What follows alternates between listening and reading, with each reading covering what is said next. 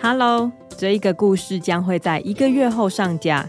如果想要现在就听到没有广告的版本，请加入一起说故事的 VIP 频道。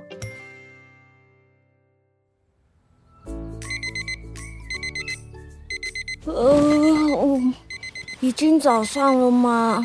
我还有一点想睡。吉米闭着眼睛，他好不想起床。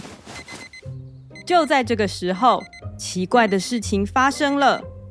有三个超级超级小，比芝麻还要小的东西，从 Jimmy 的枕头底下滚出来。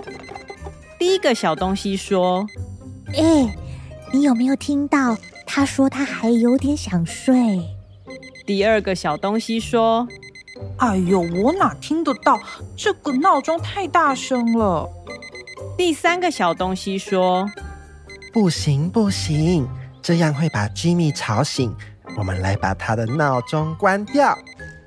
于是，三个小东西就这样爬爬爬，爬到居米的闹钟上面。准备，一二三、